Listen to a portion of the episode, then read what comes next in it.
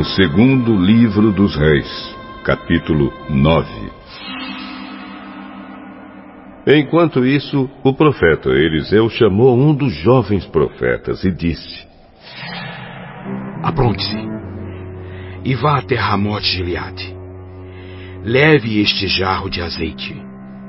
E quando chegar lá, procure Jeú, filho de Josafá e neto de Ninsi Leve-o para outra sala, longe dos seus companheiros.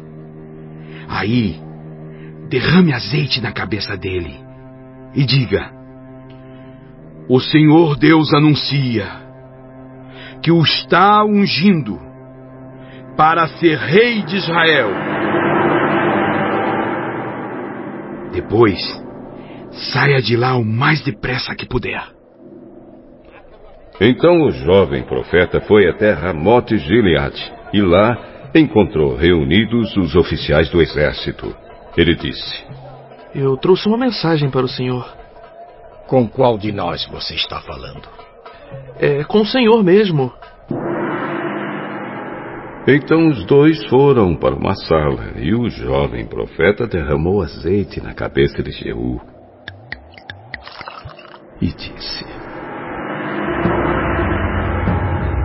Senhor, o Deus de Israel, anuncia isto. Eu estou ungindo você para ser o rei do meu povo de Israel. Você deve matar o seu chefe, o rei Jorão, filho de Acabe, para que assim eu castigue Jezabel por haver assassinado os meus profetas e os meus outros servos. Toda a família e todos os descendentes de Acabe devem morrer. Eu vou acabar com todos os homens da família dele, tanto os jovens como os velhos. Vou tratar a família dele como tratei as famílias do rei Jeroboão, filho de Nebate e do rei Baasa, filho de Aías. Jezabel não será sepultada.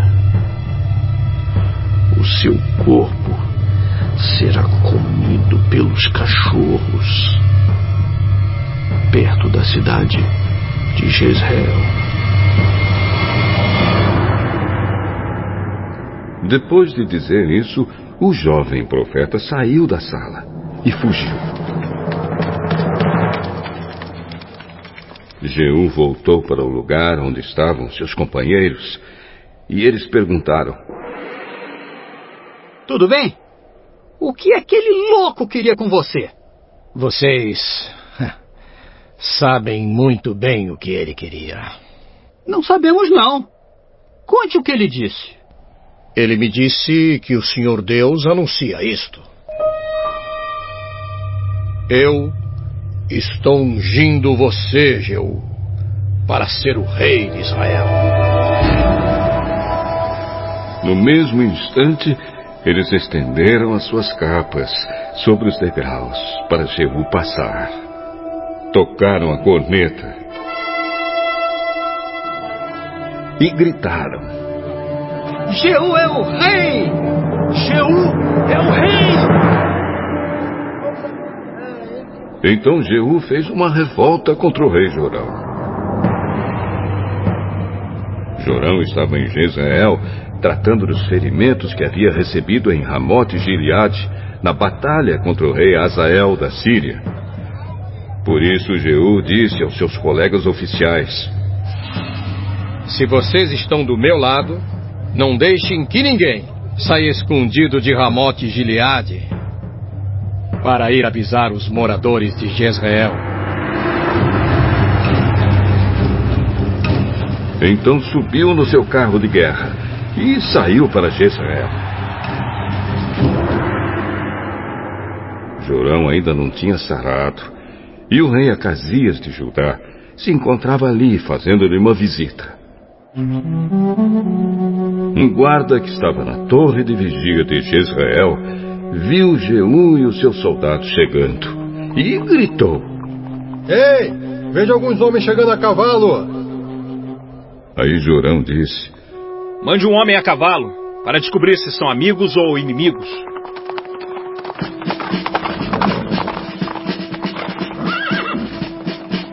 O mensageiro foi encontrar-se com Jeú e disse: O rei quer saber se o senhor vem como amigo. Isso não é da sua conta.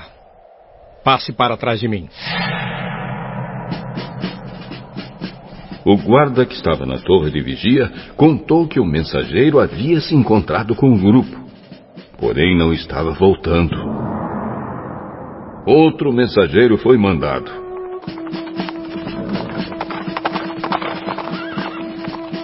E fez a mesma pergunta a Jeú. E novamente ele respondeu: Isso não é da sua conta. Passe para trás de mim. Novamente o guarda contou que o mensageiro havia chegado até o grupo, porém não estava voltando.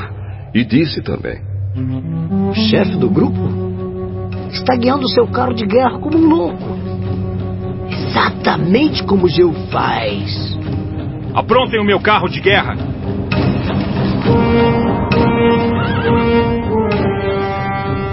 O carro foi preparado, e então ele e o rei Acazia saíram, cada um no seu carro, para ir ao encontro de Jeú.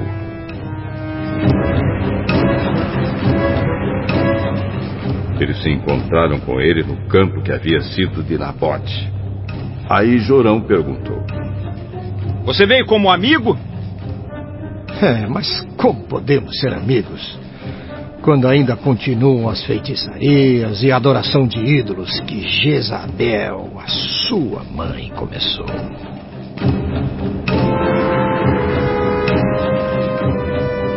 Então Jorão virou seu carro e fugiu, gritando para Acasias. É uma traição, Acasias! Mas Jeú puxou a corda do seu arco com toda a força. E atirou uma flecha que feriu Jorão nas costas. A flecha atravessou o coração e ele caiu morto no seu carro de guerra. Aí Jeú disse a Bidgar, o seu ajudante: Pegue o corpo dele e jogue no campo, que era de Nabote. Lembre que quando nós dois estávamos juntos andando a cavalo atrás de Acabe, pai de Jorão, o Senhor Deus disse estas palavras contra Acabe. Ontem eu vi o assassinato de Nabote e dos seus filhos. E prometo que castigarei você aqui, neste mesmo campo. E Jeú ordenou ao seu ajudante: É. Pegue o corpo de Jorão e jogue no campo que era de Nabote para que assim seja cumprida a promessa de Deus, o Senhor.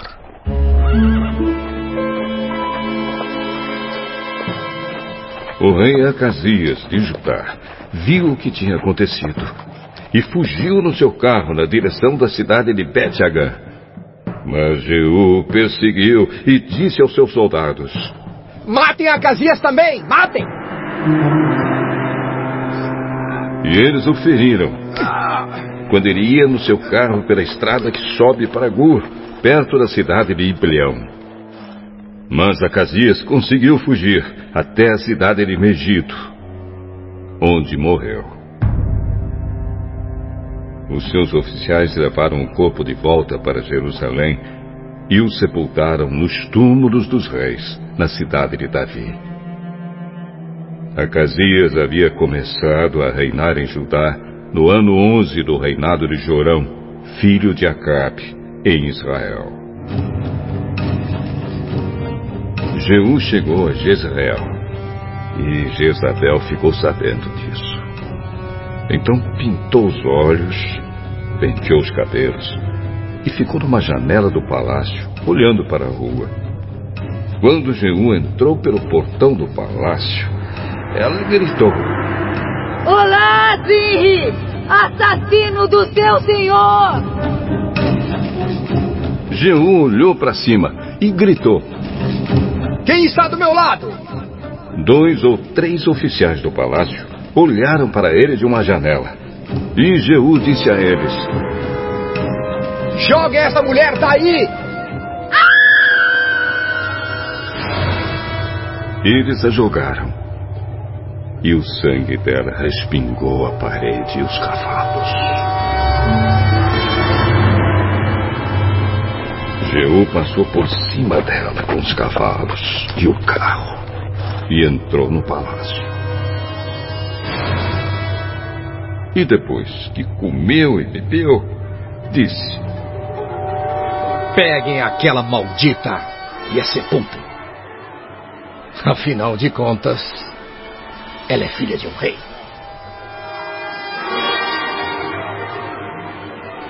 Mas os homens que saíram para sepultá-la só encontraram a caveira e os ossos das mãos e pés. Então eles voltaram, contaram a Jeú. E este disse: É, foi isto que o Senhor Deus disse que ia acontecer quando falou por meio do seu servo Elias da cidade de Ismé. Os cachorros comerão o corpo de Jezabel, perto da cidade de Jezreel. Os seus restos serão espalhados ali como esterco. E assim ninguém poderá dizer: Esta era Jezabel.